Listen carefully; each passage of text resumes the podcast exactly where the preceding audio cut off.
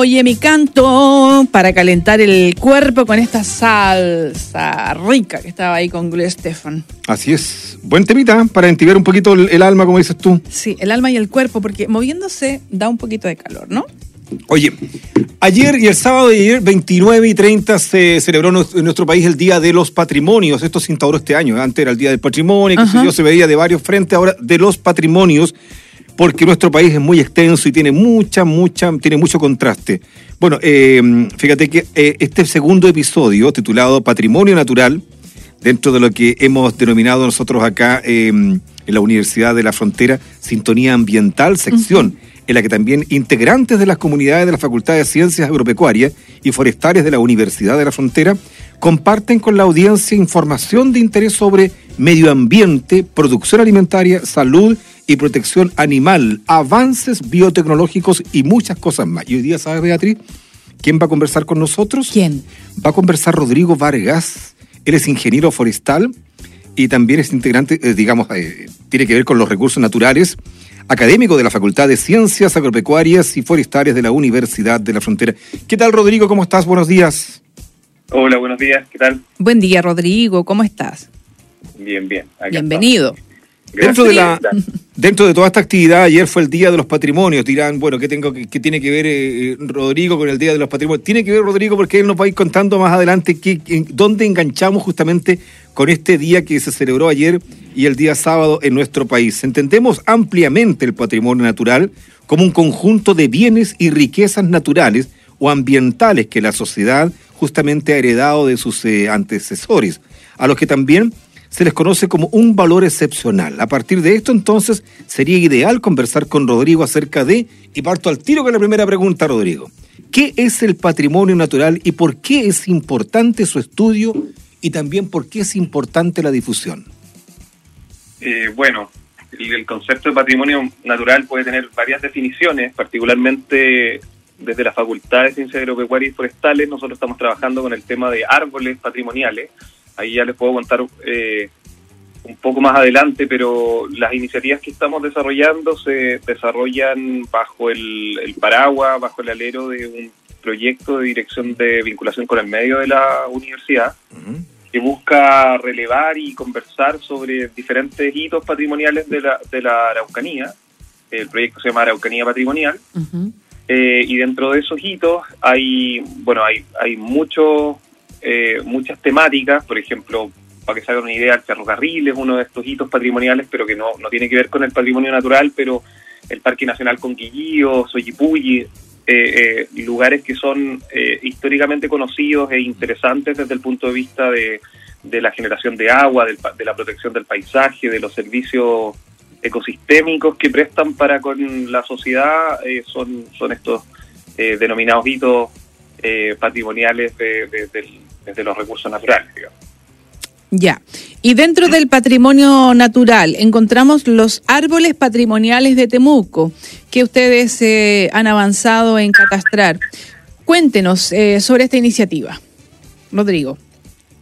Eh, bueno, los árboles patrimoniales, nosotros, bueno, hay muchas definiciones de, de, de árboles patrimoniales. en general se refieren a árboles ya. individuales eh, que tienen características singulares, características que son especiales, ya sea desde el punto de vista cultural, desde la belleza, eh, porque este árbol fue plantado por cierta persona que era importante, para que se hagan una idea, por ejemplo, los árboles de, de la calle, eh, en calle Avenida Alemania, que están en Filippi, que fueron en el Museo Araucano, que fueron plantados por la familia Filippi, que probablemente son centenarios, pero eh, remontan y tienen un valor patrimonial bastante interesante nosotros en el, en el estudio eh, consideramos eh, relevantes de estudiar no los árboles plantados, sino que los árboles que son eh, parte de la distribución original. Ustedes saben, Temuco tiene este nombre compuesto en Mapungún, sí, que claro. significa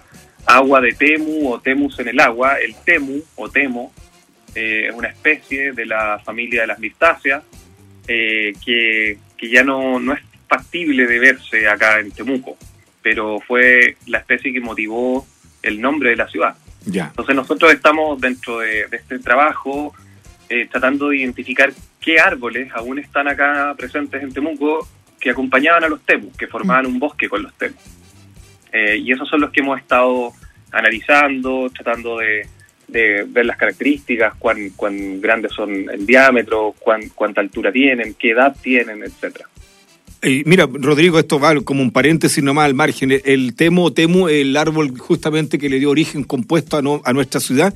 Y también está el hermoso que lo teníamos nosotros en, ornamentado al frente de nuestra casa cuando era chico, que era el notro, que hoy día es el llamado el árbol de la región, el árbol de la Araucanía, el maravilloso notro. ¿eh? Sí, bueno, no, no tenía idea que, era un árbol. el notro es, una especie de la familia de las proteáceas es muy importante porque coloniza suelos cuando hay es, muy intolerante, no le gusta mucho la sombra y prepara el camino para que se generen bosques, ¿ya? Eh, es muy bonito. De una vez leí por ahí que era el árbol de la, de la, región. Vamos a la tercera pregunta que la tengo para acá, escrita justo para ti, Rodrigo. Mira, encontramos patrimonio natural en las ciudades desde tu visión. ¿Cómo conviven los habitantes de Temuco con eh, los diferentes patrimonios naturales ya que estamos metidos en eso?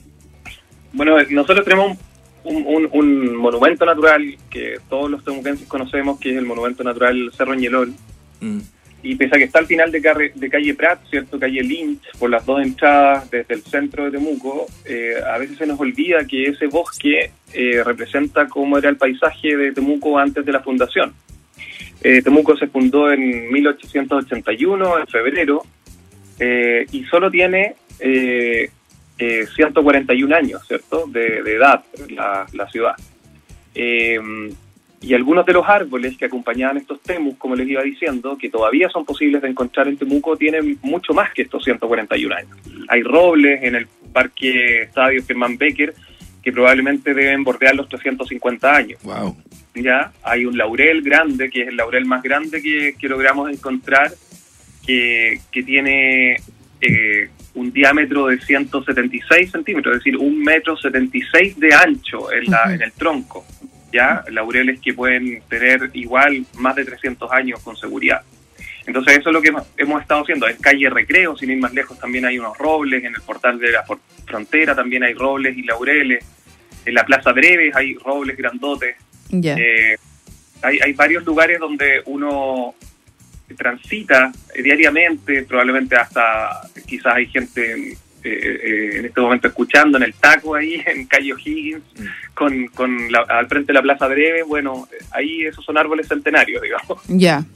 Eh, Rodrigo, al abordar el tema del Parque Ecológico y Cultural Rucamanque, administrado a todo esto por la Universidad de la Frontera, cuéntanos qué se hace en este parque y cuál es su relación con el patrimonio. Tú eres administrador del parque, Rodrigo, cuéntanos.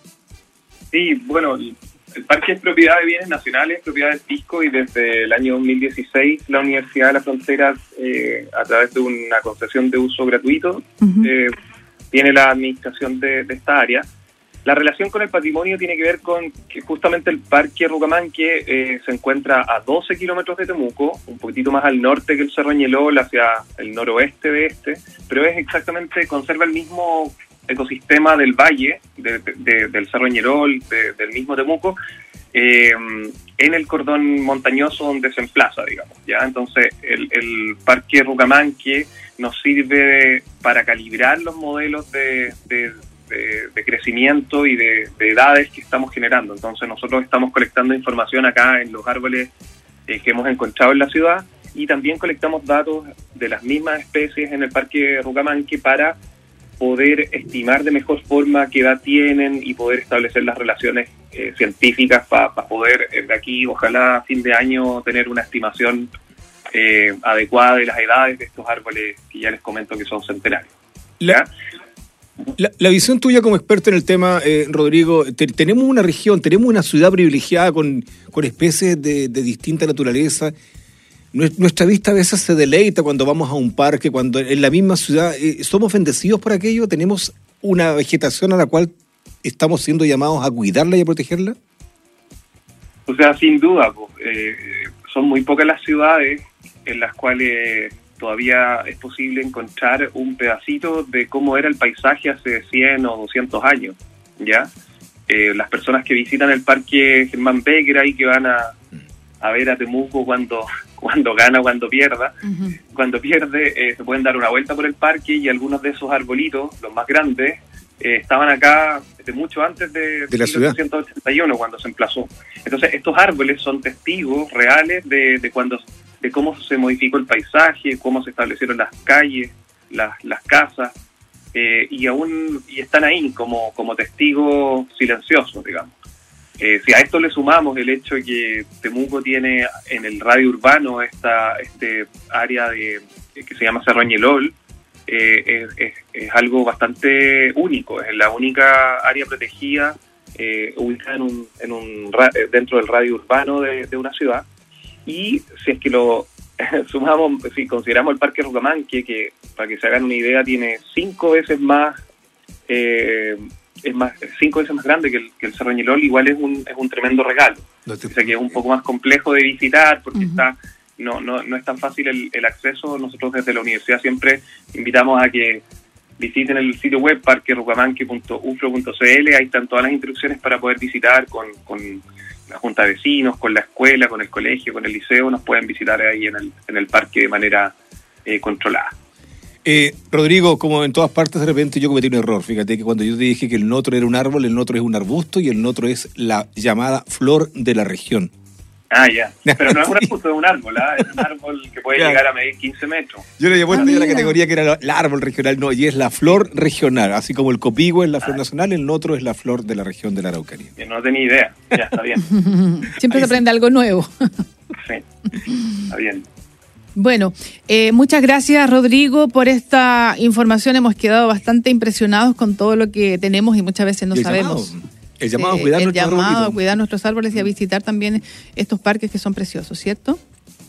Sí, pues bueno, agradecerle el contacto, agradecer a todos quienes han participado, sobre todo, bueno, eh, hay una eh, estudiante de doctorado, se llama Camila Fernández, quien es coautora de este trabajo que, con que, hemos estado trabajando desde hace un año y esperamos de aquí a, a, un año más tener eh, más información en conjunto con la municipalidad que se va, se va a establecer y dentro de este proyecto una ruta de árboles patrimoniales, esperamos tenerla de aquí al próximo año, entonces se va eh, a virtualizar parte de, esta información y también estamos en este momento, por si alguien a través de ustedes pudiera hacer el contacto, estamos buscando a eh, personas interesadas en estos árboles que conozcan la historia de algunos de los árboles, de los robles, de los linques, de los laureles, de los olivillos que todavía se pueden ver y que nos permitan, a partir del relato, de la conversación con estas personas, probablemente algún abuelito, alguna abuelita, que nos pueda contar la historia, que por favor eh, nos haga llegar su contacto a través de ustedes, sería ideal porque en eso estamos. Vamos a,